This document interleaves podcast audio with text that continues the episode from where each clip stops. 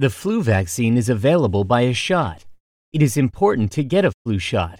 It keeps us healthy. It prevents us from getting infected. Every year, we must get a flu shot. One must remember to get vaccinated.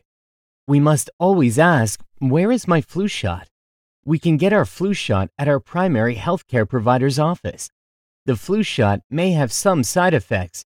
It can cause minor pain or fever. Getting vaccinated will protect people around you. The flu shot is the best way to avoid influenza. Young children must get the flu shot. Otherwise, they might spread the infection in schools. Every parent must get their child vaccinated.